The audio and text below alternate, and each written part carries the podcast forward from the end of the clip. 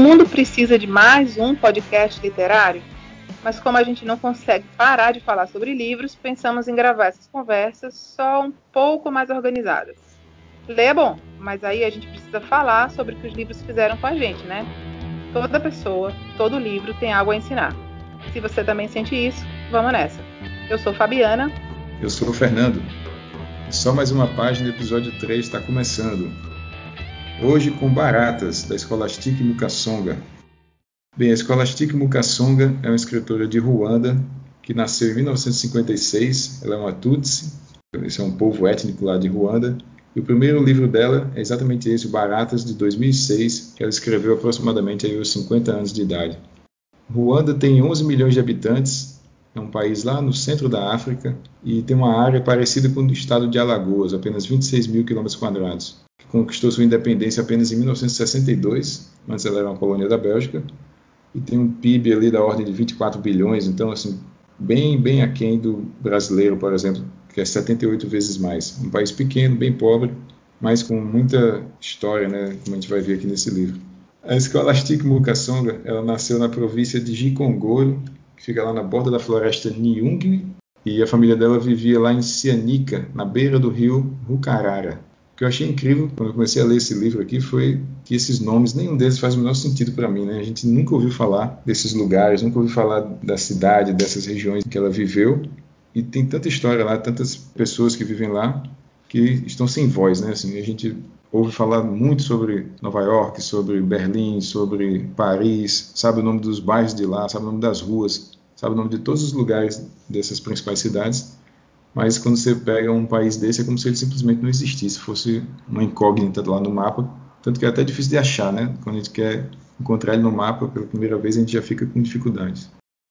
Bom, a escola Stik Mukasonga, ela perdeu 37 familiares no genocídio que aconteceu em Ruanda em 1994 e que dizimou quase um milhão de pessoas da etnia Tutsi, né, da qual ela faz parte. Então, ela só sobreviveu a esse massacre porque a família tinha mandado ela e o seu irmão André, anos antes, para estudar fora, no Burundi, antes dela completar 18 anos.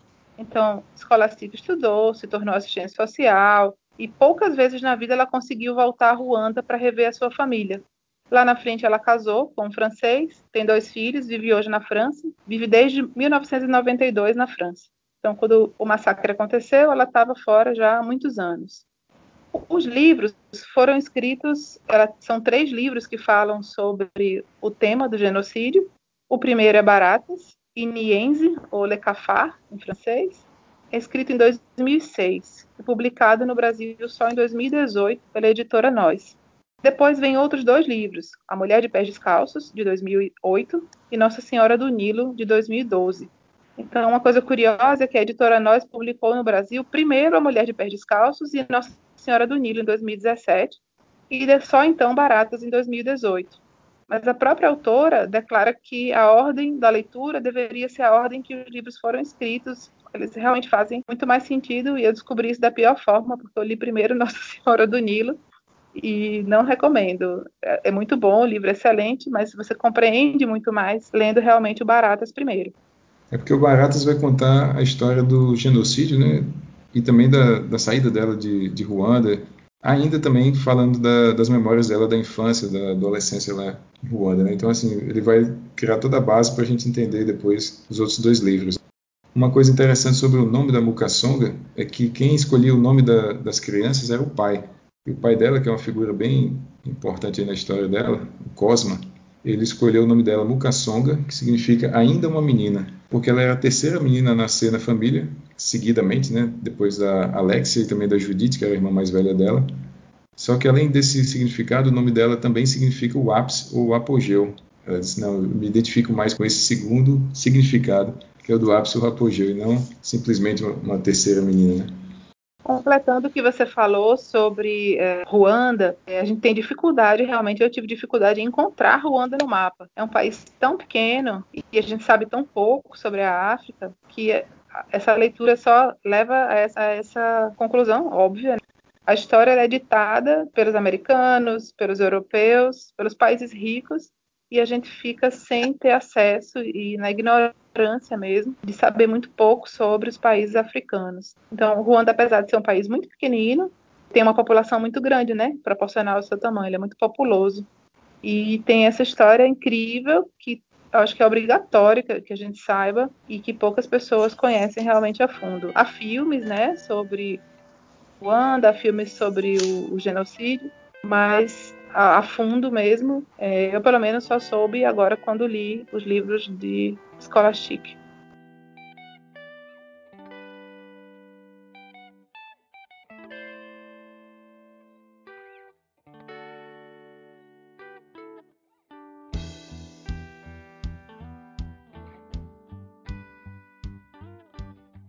Começo da história, né, ela, ela vai começar contando sobre a infância dela e logo aos três anos de idade ela já começa a sentir essa, esse preconceito que existia contra os Tutsis. Os dois principais povos de lá eram Tutsi e os Hutus. E apesar de os Hutus serem a maioria do, do país, eles são mais de 80% do, da população, eles não controlavam, eh, não participavam da, do governo por muitos e muitos séculos. Né? Assim, então eles passaram cinco séculos, mais ou menos, do século XV até o começo do século XX, sob uma monarquia Tutsi, e quando o, a colonização chega lá, colonização alemã primeiro, né, durante a Primeira Guerra, e depois com a continuação da colonização pela Bélgica, os Hutus foram alçados ao poder pelos colonizadores, e aí houve é, toda essa animosidade né, dos Hutus contra os Tutsis. Acho que havia muito ressentimento desses cinco séculos de poder Tutsi lá em Ruanda, e aí culminou nesse genocídio de 1994. Mas muito antes disso, em 1959 já existiram os primeiros pogroms, né, que eram aqueles ataques contra os outros povos, no caso o povo Tutsi, e os Hutus queimavam as casas, eh, expulsavam as pessoas de lá, matavam com facões, com, com enxadas, com qualquer coisa que tivesse à mão. E ela conta de 1959 que ela tem essa lembrança. Ela é muito pequenininha, apenas 3 anos de idade, teve que fugir com a família para um bananal perto da casa dela. E quando voltaram, estava tudo queimado, tudo destruído. Eles tinham saqueado tudo. Então, ela ficou já com esse medo instalado nela desde pequena. É, os ruandeses, na verdade, eles são provenientes de um único grupo cultural e linguístico. Não há essa diferença na prática, mas essa diferença da, das etnias ela se acentuou porque foi uma estratégia uh, belga para manter o domínio sobre a colônia. Então, foi quando, por conveniência deles, eles elegeram o povo Tutsi, que eram em menor quantidade, para fazer parte do poder, para perpetuar esse poder, e tornaram obrigatório cada cidadão portar o documento de identidade nacional e étnica. Então, todo aquele, todos aqueles anos eles foram acentuados com os Tutsis no poder e a, a coisa foi criando, foi, foi ganhando volume. Década após década foi ficando complicado o relacionamento entre os dois povos, mas muito em virtude da colonização, da forma como os belgas abordaram essa questão. Eles faziam questões de separar as pessoas, é, dando identidades que identificavam elas como Tutsi ou como Hutus. E por que eles fizeram isso, né? Porque os Tutsis eram mais altos e tinham traços mais finos frente aos Hutus, que eram mais baixos, mais atarracados. Então, os Tutsis passaram a ser, os Hutus passaram a ser tratados como inferiores, né, moral intelectualmente, e foi criando essa animosidade, essa rivalidade ainda maior do que, que já era. O pai dela, ele era Tutsi, claro, ela fala que ele possuía a única bicicleta da região, que usava uma caneta que se sobressaía no bolso da camisa, que era símbolo da autoridade dele. Então, nessas pequenas coisas que os Tutsis eram, entre aspas, superiores. Ele era um dos poucos que sabia ler e escrever lá na aldeia dela, né? Então, ele trabalhava como contador, às vezes, e ela conta até que ele era tão fiel ao patrão lá que ele ia até para a prisão no lugar do patrão. Né? Principal objetivo de vida dele é que ele queria que os filhos estudassem né, a todo custo. Então ele fez muito sacrifício de trabalhar todos os dias da semana. Ele só era visto aos domingos lá na casa deles. Ele passava o dia nas estradas, às vezes sem comer, sem dormir, mas buscando sempre algum, algum jeito de manter os filhos dele estudando. Nem todos conseguiram, né? mas ele conseguiu é, que boa parte dos filhos dele estudassem. E isso fez uma diferença brutal na vida, principalmente da Mukasunga. Isso, você falou dos pogroms que começaram em 59 E aí foi nesse momento que os Tutsis eles foram deportados para uma cidade chamada Niamata, que era o, o que uma savana desabitada. Eles diziam que era a moradia dos grandes animais selvagens, era um local infestado de moscas de tsetse, e dizia-se que o rei mandava para lá os chefes que caíam em desgraça. Então, para os Tutsis, Niamata não era nem Ruanda, era um lugar tão a esmo, tão difícil, tão longe, tão fora da realidade deles, que para eles aquele lugar não era Ruanda e foi para lá que eles foram enviados, deportados. Então, chegando lá, cada família recebeu um facão, uma enxada e algumas sementes. E tome aí essa aldeia e vocês vão carpir, vão levantar paredes do, das, das casas de vocês e vão se virar para se alimentar. Então, uma realidade muito brusca e todas aquelas pessoas ali acossadas naquele canto sem poder sair e no início ela conta que eles muitos conseguiram fugir para o Burundi, que é ao sul, mas depois os militares cercaram a região e a floresta, que ela está sempre se referindo como Labrus, que é a selva africana, e aí não, não se conseguia mais fugir. Ela fala com um temor muito grande dessa Labrus, que é a selva, porque é um lugar bem selvagem, bem ermo mesmo. E a aldeia que eles são designados para morar chama-se aldeia Gitwe, que é bem no meio da Bruce e ela fala que os Tutsis estavam sendo usados mesmo como cobaias de um projeto de campesinato. Como se dissesse assim, ó, vocês vão tentar dominar essa terra aqui, esse pedaço de terra, e ver se é possível ou não as pessoas viverem aqui. Os Tutsis eles eram a classe dominante do século XV até a colonização alemã e belga, como eu já tinha falado. E quando os belgas começaram a colonização, eles fizeram um censo e quiseram classificar de uma forma bem simplista quem era Tutsi e quem era Hutus. Então eles classificaram os Tutsis como quem tinha mais de 10 vacas, quem tinha pescoço ou nariz longos, quem tinha maior altura. Apesar de que os Tutsis e os tinham origem banto, os dois tinham a mesma origem, né? eles não tinham nenhuma distinção étnica tão forte assim entre, entre os dois. E tradicionalmente os Hutus eles eram agricultores e os Tutsis pecuaristas. Isso era uma coisa que diferenciava um pouco eles lá no começo ainda, antes da colonização. Então, na Primeira Guerra Mundial, houve a colonização alemã e os Tutsis resistiam bastante à conversão católica. Por isso, eles perderam as terras para aqueles que se convertiam, que eram os Hutus, na maior parte das vezes. Então, os Tutsis eles participavam do, do governo colonial, gerando um ressentimento do, por parte dos Hutus, mas quando foi em 1959, os belgas inverteram isso e empoderaram os Hutus. É, no Burundi, os Tutsis, por exemplo, mataram muitos Hutus, então nem sempre foi só um massacre dos Tutsis por parte dos Hutus. Em alguns momentos também houve o inverso. Né? Quando houve o genocídio de 94, foram mais ou menos de 800 mil a 1 milhão de mortes em apenas 100 dias. E a população nessa época era de 85% dos Hutus e 14% dos Tutsis. Então, assim, desses 14% de Tutsis, com quase um milhão de mortes, foi quase dizimada a população Tutsi lá em Ruanda.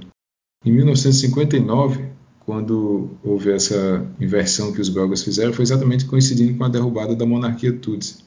E em 94, o estopim dessa, desse genocídio se deu quando os presidentes, tanto de Ruanda como de Burundi, que os dois eram Hutus, estavam em um avião que foi derrubado e colocou-se a culpa, a princípio, no, na resistência Tutsi, e por isso começou aquela matança toda, e os vizinhos começaram a matar vizinhos, até maridos matavam esposas, e vice-versa, é, desde que um deles fosse Tutsi a ONU e a Bélgica, nesse momento, eles simplesmente tiraram o corpo fora, né?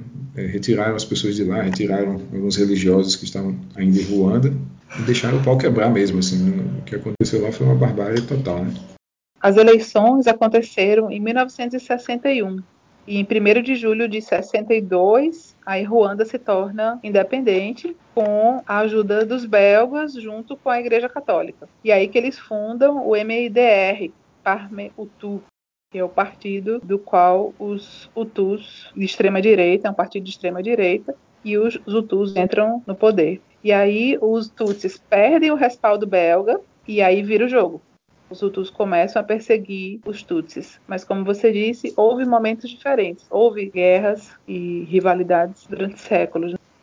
Voltando lá àquela a parte da história em que eles são mandados para a cidade de Niamata, é, na região da, da e na região também que era conhecida como Bugezeira, quando foram mandados para lá, eles não tinham muito do que sobreviver, então eles trabalhavam para aquelas famílias que eram lá do Bugezeira, famílias também bem pobres, que o máximo que eles conseguiam dar para eles eram batatas doces, alguma coisa que eles tiravam da terra com muita dificuldade, e sempre é, tentando ajudar ao máximo, assim, apesar de serem meio que intrusos, vamos dizer assim, os Tutsis tinham chegado lá bem depois, essas famílias bem simples de lá passaram a ajudar um pouco eles. Eles tinham toda uma, uma cultura, os Tutsis, que era uma cultura de, de séculos, né? E que foi se perdendo, que ela era simplesmente desrespeitada mesmo pelos Hutus e também pelos belgas, né? Pelos colonizadores. Com relação à religião, eles foram, a partir da colonização, eles foram convertidos para o catolicismo e passaram a não, não, se reconhecer mais como africanos no sentido da, da, religião, da cultura deles inicial, né? da cultura original deles. Então, uma passagem bem característica disso aí é quando ela diz que ela estava com a mãe dela e viu uma família é, bajezeira, que é uma família lá dessa região do Bujezeira, saindo do bananal, todos nus, com o rosto todo coberto com uma terra branca. E ela tinha cinco anos nessa época. Ela estava olhando sem entender porquê, mas a mãe dela estava tremendo de pavor eram coisas que eram, faziam parte das crenças dela, que haviam sido dos pais dela. Eles estavam fazendo lá um ritual e ela pegou na mão dela e saiu correndo com a filha, desesperada, dizendo: Não olhe para trás, não olhe para trás, vamos embora daqui. A igreja católica que serviu tanto de refúgio para eles também durante esses pogroms, durante o genocídio e tudo mais, mas ao mesmo tempo em que ajudava em parte, na hora que o bicho pegou mesmo lá em 94, os padres e os demais europeus foram todos retirados de lá e lá dentro dessa igreja eles foram, muitos deles foram mortos, né? Hoje virou um, como é que chama, um memorial, né? Em, em, homenagem a esses mortos. E ela fala assim, ah, como é que pode depois de 94, hoje você chega lá, tem os fiéis hutus que são católicos, estão lá rezando e tudo mais, e dizendo, ah, perdoem-nos uns aos outros e continuemos como se nada tivesse acontecido. Eles não admitem o genocídio, né? Eles chamam até de outro nome, eles chamam de ah, aquela época dos acontecimentos infelizes. Quando ela falou isso, eu lembrei muito da, da música do Ben Harper lá, que fala do, dos assassinos dos negros hoje em dia, e que as pessoas querem chamar de, ah, foi uma infelicidade, ah, o policial não errou, ele não sabia o que estava fazendo. Mas o nome da música é Call It What It Is, Murder. Tem que chamar pelo nome mesmo, assim. Nesse caso, foi um genocídio, né? As igrejas eram o refúgio dos Tutsis em muitos momentos. A igreja de Niamata foi o refúgio deles em vários momentos. E ela conta que no meio da missa, muitas vezes o padre tinha que parar a missa, porque os Hutus ficavam do lado de fora hostilizando os Tutsis que estavam dentro, e o padre saía com um facão e afugentava os Hutus uh, que estavam fora para poder continuar com a missa. E aí eles esperavam que isso acontecesse de novo, que a igreja fosse de novo o refúgio em 94, mas os militares da ONU foram buscar, né, os missionários brancos e a igreja terminou ela cravejada de balas, de marcas de granada. E essa mesma igreja, todos os domingos até hoje, fica lotada de fiéis que falam do genocídio como os acontecimentos infelizes de 1994. É tratado como guerra civil, como algo infeliz, um momento da história que não deu certo. Mas foi um genocídio, e foi um genocídio que a Igreja Católica e os missionários e a própria ONU sabia que ia acontecer. Foi uma tragédia anunciada. Quando os assassinos entram nas igrejas, eles destroem as imagens das virgens, porque eles achavam que elas tinham recebido o nariz de um Tutsi. Os Hutus têm muita raiva da história do nariz, porque as Tutsis têm o nariz mais afilado. Então, muitas imagens foram destruídas que eles acham que são semelhantes aos Tutsis.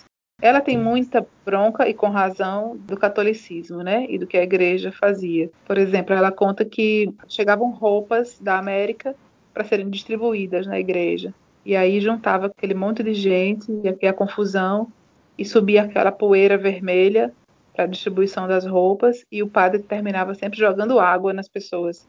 Então ela diz: a caridade nunca vinha sem humilhação.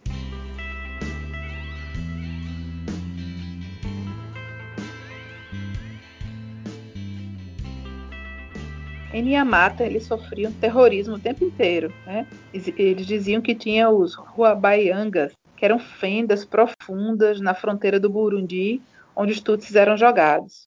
Então, os soldados eles patrulhavam o acampamento o tempo inteiro, as casas, as estradas, os bananais, jogavam granada de propósito nas crianças, a partir dos caminhões, né? Então, as crianças preferiam o risco dos búfalos e dos elefantes dentro da Bruce do que cruzar com o caminhão militar. Então eles sofriam terrorismo repetidamente, né, em todos os momentos. Entravam nas casas deles na hora que queriam. Então era uma coisa muito triste, muito pesada. Desde o momento que eles foram para Niamata, o cerco foi só piorando, foi só se fechando. É, o partido, o Parma Utu, ele recolhia os jovens e treinava os jovens para violência. Então, em Niamata, eles matavam e deixavam os corpos no rio e proibiam as pessoas de recolher aqueles corpos. Então, as crianças que tinham que buscar água, e ela era uma delas, viam pedaços de corpos, pessoas agonizando no rio e não podiam fazer nada. E esses militares jovens, eles ficavam aterrorizando essa estrada de Niamata. Numa dessas ocasiões, eles jogaram uma granada no grupo da Mukasong e algumas amigas dela, né? Que uma das amigas teve a perna totalmente lacerada pela granada isso fora os perigos já naturais, né? Assim, que a Mukasonga ia correndo para a escola todos os dias e a mãe dela falava para ela jamais ultrapassar um elefante. Nunca passe na frente dele, porque senão você pode ser atacado pelo elefante. Né? Imagina o que é isso, você ter essa tensão na vida o tempo todo. E em cada casa era exigido que a pessoa tivesse uma foto do presidente, que eles haviam eleito, entre aspas, porque a eleição foi totalmente direcionada para ele, uma foto do presidente que tinha condenado os Tutsi ao extermínio, e uma foto de Maria, que segundo Mugassanga esperava por eles no céu. Então era a ironia, né?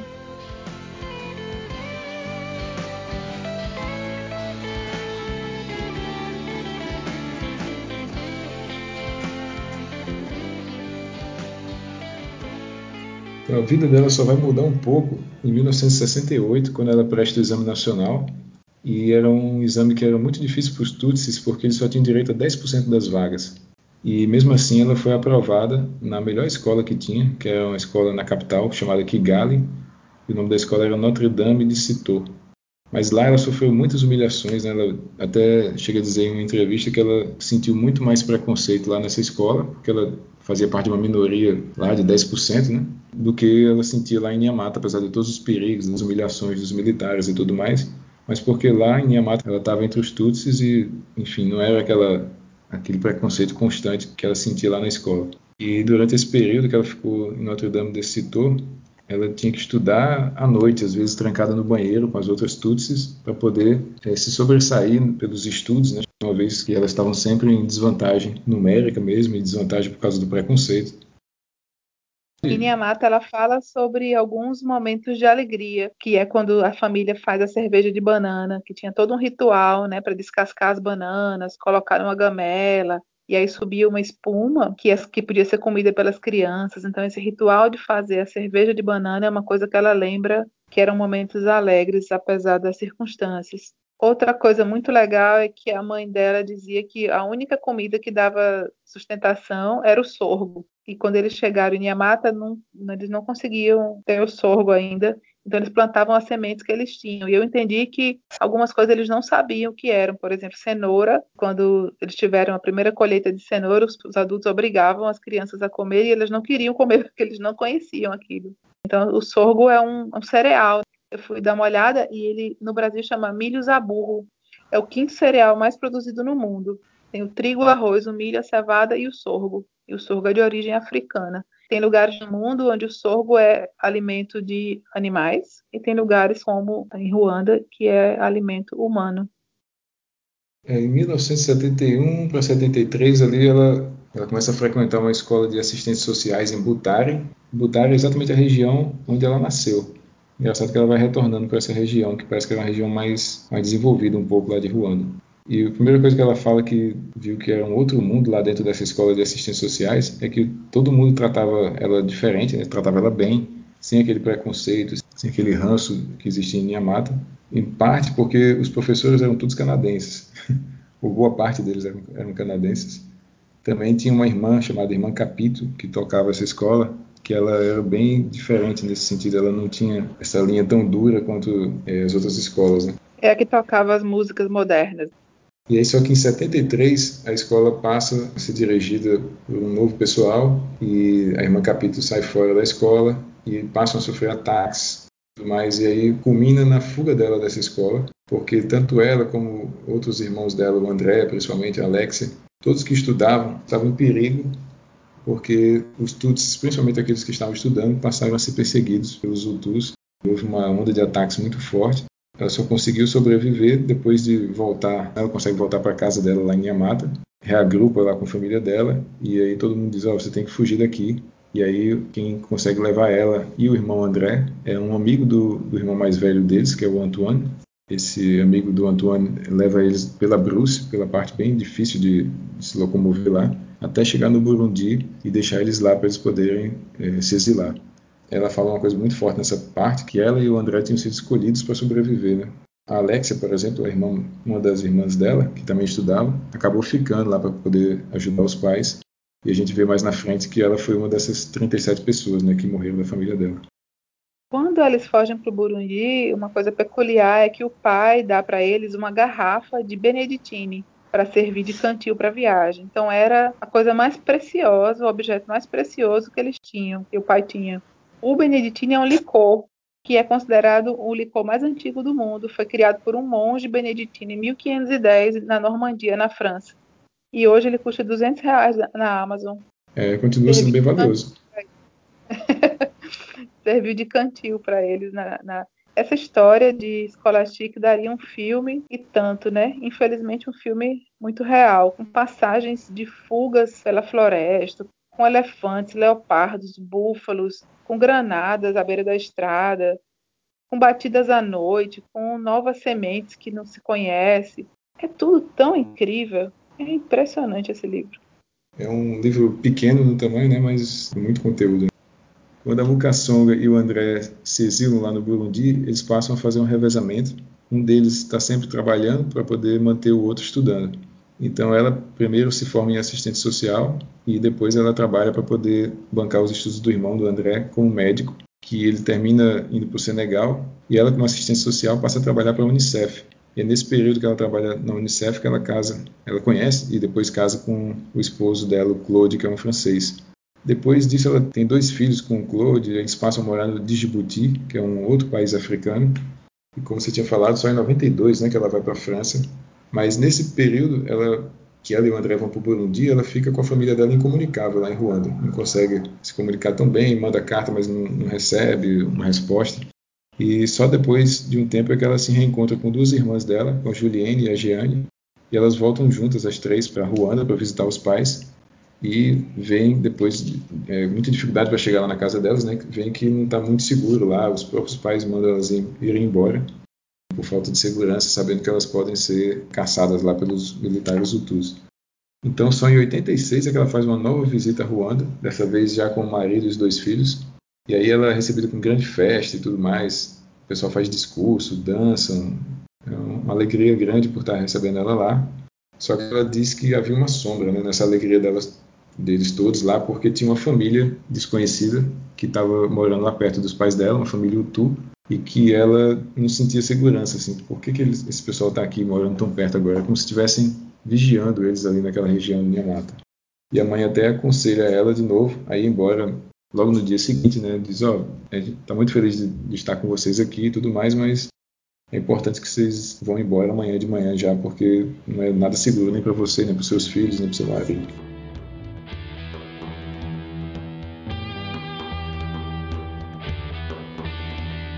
E aí vem o tal do capítulo 13 do livro, que é o capítulo que fala do genocídio, que eu acho que foi um dos capítulos mais tensos que eu já li na minha vida de livro. Começa tudo com uma carta do pai dela, que ela sente que a coisa não está boa lá, né? A coisa culmina em mais de um milhão de mortos, aproximadamente um milhão de mortos em Ruanda. Só na família dela foram 37 mortos. Não sei de quem ela tirou essa frase, mas ela diz que um genocídio nunca é perfeito. E algumas pessoas sobreviveram ainda da família dela. Poucas, mas sobreviveram. E foi a partir do relato dessas pessoas que ela conseguiu alguma informação sobre o que tinha acontecido com a família dela e ficou sabendo de coisas horríveis né, que estão descritas aí nesse, nesse capítulo 13. O que se sabe que em Niamata, é dos 60 mil Tutsis que eram recenseados em janeiro de 94, só sobreviveram 5.348 depois do genocídio de 94. Um, um dos casos lá né, que, que ela ouve falar, por exemplo, ela tinha uma sobrinha que estava grávida que é uma das filhas de Judite. Na verdade, assim, ela ficou grávida dos assassinos que violentaram ela primeiro, passaram AIDS para ela, e depois essa menina ainda sobreviveu, teve que conviver com, essa, com essas memórias, com esse trauma pelo resto da vida, né? E ela falava que elas não eram sobreviventes, elas eram subviventes. Pessoas que escaparam de uma coisa dessas nunca vão voltar ao normal, né? para a Scholastic escrever esse livro era tanto uma necessidade quanto um dever. Ela diz que sobreviver, apesar de ela saber que ela, ela foi escolhida, ela sente que foi escolhida para passar essa história adiante, gera nela, claro, muita culpa. É porque só eu, só ela e André que conseguiram escapar e depois acho que alguma uma, duas sobrinhas, né, que apareceram. Mas ela sofre muito com isso. Ela passou 10 anos para poder retornar a Ruanda. Ela só consegue retornar em 2004. E ela relata isso no livro, os momentos em que ela consegue chegar no local onde era a casa dos pais dela e que ela não reconhece mais nada. E ela fica se perguntando o que, que aconteceu aqui, se aquele vizinho com o qual ela compartilhou uma cerveja anos atrás, ele estava lá, o que, que ele viu. E ela chega a falar com algumas dessas pessoas e as pessoas sempre não, eu não estava aqui, eu não vi nada, eu não sei não quem é que estava. As pessoas saem pela tangente e ela sente que eles, que eles sabem, sabem mais do que do que contam para ela. Essa parte do subvivente que ela ouviu de um sobrevivente do genocídio, ela não sabe de qual, se foi de Ruanda, se foi do Holocausto, mas é bem o que ela passou por anos. Ela seguiu a vida dela, mas como uma sobrevivente. Ela diz que ela escuta os rumores às vezes como se fosse um enxame de abelha, uma, aquele barulho que ela escuta até hoje ressoando nas ruas da França como uma ameaça que faz com que ela aperte o passo. Então nunca sai do pensamento dela o quanto essas pessoas sofreram e o fato de não saber, né, de não poder encontrar os corpos, de não poder enterrar. Então ela diz que é como se o livro fosse uma mortalha que ela coloca nos, nos entes queridos dela e ela nomeia várias pessoas no livro. Ela vai dizendo fulano, que era assim, assim, assim, que gostava disso, que tinha tais e tais características, que era conhecido por isso, por isso. E ela vai nomeando essas pessoas. Essa parte é muito importante, né? Para as pessoas não serem esquecidas. É a forma como ela encontrou de enterrar os mortos. Ela chama o livro Baratas de um mausoléu de papel, né? Sabe que a gente não falou porque o nome Baratas, eu acho. O nome do livro, né? O nome do livro Baratas veio de como os Hutus se referiam aos Tutsis, né? Como baratas, como serpentes. É, a palavra é Iniense. É, Iniense. No, no fim do livro, né, nessa volta dela lá em 2004 a Ruanda, quando ela está lá na casa do, onde os pais morreram, né, ela mexe em algumas pedras lá e ela vê uma serpente preta saindo debaixo dessas pedras. Eu achei bem interessante, porque essa palavra iniense tanto significava baratas como serpentes, e as serpentes eram tidas, tidas como uma coisa ruim, né? Segundo a, a visão católica, tinha essa, esse lado do pecado e tudo mais. Mas ela disse que no, na cultura antiga da, dos Tutsis e também dos Hutus, né, cultura antiga de Ruanda, e a mãe dela explicava isso para ela, a serpente era uma pessoa, aliás, era um ente que mostrava o caminho para os mortos. E ela fica com isso na cabeça, né? Assim, ela, ela quer levar essa imagem de Ruanda lá no final, de que aquela serpente estava ali para mostrar o caminho para os mortos dela, né? da família dela terminou com esse paralelo entre a cultura deles antes da colonização, antes de vir toda essa cultura de ódio entre os Hutus e os Tutsis, ela preferiu ficar com a imagem ainda com a, aquela questão da cultura mais antiga, em que as pessoas não sentiam essa maldade em coisas que não viam antes, né? Ruanda hoje é um país em desenvolvimento, com as mulheres ocupando vários cargos de poder, há mais mulheres no legislativo do que homens. O presidente de Ruanda hoje é Paul Kagame, desde 2000, que é o mesmo cara que foi expulso para Uganda lá atrás e que criou uma frente patriótica ruandesa para entrar no país de novo e tentar retomar o poder dos Tutsi. Ele é Tutsi, mas você não encontra hoje muitas informações sobre quantos Tutsis há, quantos Hutus há, porque o país tenta se recolocar como tendo uma população ruandesa. Então, nas escolas existem cursos sobre genocídios, né, foram incorporados ao currículo é, nacional para tentar superar essa situação ocorrida em 94. E o cristianismo continua sendo a maior religião do país. É isso. Baratas, mais um livro muito, muito bom que a gente conseguiu para comentar aqui, né? É, esse ano eu estou só com um livro bom, viu? Teve Baratas, teve O Olho Mais Azul. O livro Baratas vale a pena, acho que todo mundo deveria obrigatoriamente ler para tentar é, abrir a nossa cabeça, compreender muito sobre outras culturas, sobre outros cenários e a gente saber que isso ainda acontece, né? Ainda é possível de acontecer e não é falado. Daí a importância dela ter escrito o livro, né? Como você falou, ela não deixar morrer essa história, não deixar morrer essa memória da família dela. Ela nomeia vários vizinhos, várias pessoas que ela conheceu ao longo da infância e da adolescência lá em Ruanda. Ela tem uma relação muito boa com o Brasil. Ela tem, sabe que tem muitos leitores e muitos fãs no Brasil. Ela teve na Flip em 2017 e ela diz que gosta muito da forma como os leitores brasileiros são fãs da obra dela. Uma coisa que eu achei muito legal é que ela começou a escrever tarde, né, com 50 anos, tem três livros lançados, e eu imagino assim que ela começou a escrever por conta dessa necessidade dela manter a memória viva lá da história de Ruanda, e depois ela se descobriu escritora muito por conta da mãe dela, né? Ela faz uma homenagem muito grande à mãe dela, que além de fazer elas, ela e os irmãos dela sobreviver àquele caos que era viver sob aquela pressão toda dos Hutus, é, naquelas condições tão selvagens lá da, da Bruce, é, ela disse que a mãe dela contava muitas histórias para ela e mesmo sem saber ler nem escrever, ela era uma pessoa de uma cultura enorme, né? Assim, deixou um legado muito forte para ela essa parte de contadora de histórias. E aí foi que ela se descobriu uma contadora de histórias magnífica e por isso que ela é tão respeitada hoje como escritora. A mãe dela, a inspiração para ela, é o tema do segundo livro, A Mulher de Pés Descalços, ela disse que os momentos mais felizes da vida dela foram os que ela passou no campo e realizando trabalho doméstico com a mãe dela. E foi por isso que ela se tornou assistente social.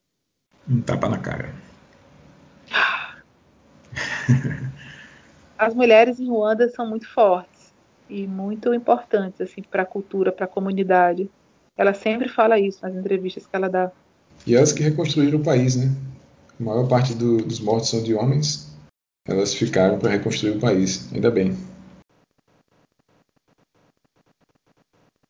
É, apesar da gente ter falado bastante, mas tem muito mais, tem muitos detalhes sobre a cultura, pequenos trechos que querem dizer muito e dá vontade de você pesquisar mais sobre a cultura desse país, a cultura africana em geral. Mas o mais interessante de tudo é que você não vai mais passar pelo mapa da África sem lembrar daquele pontinho lá no meio de Ruanda, né? Não. Ele passa a ter um significado bem maior agora e, a gente já começa a imaginar o que, é que tem em volta de Ruanda. Já sabe que o Burundi fica ali ao sul, sabe que tem uma, um parque nacional ao lado de Ruanda, sabe que é uma região montanhosa. E a capital a começa... é Kigali, que tem quase 12 milhões de habitantes. Que eles moraram na aldeia do Gitwe, que eles moravam antes em Magi, que ficava ao pé do Monte Makizawa, Makiwaza. Olha só os nomes ou que ela nasceu na província de Gikongoro. E que o presidente está é, tá no poder desde 2000 e foi reeleito pela terceira vez em 2017 com duvidosos 98% dos votos. Valeu, valeu demais. Super recomendo esse livro. Todo mundo leia aí que vale a pena. Valeu, valeu mesmo. E até a próxima, né? Au revoir. Au revoir. A bientôt. Bientôt, meu amigo.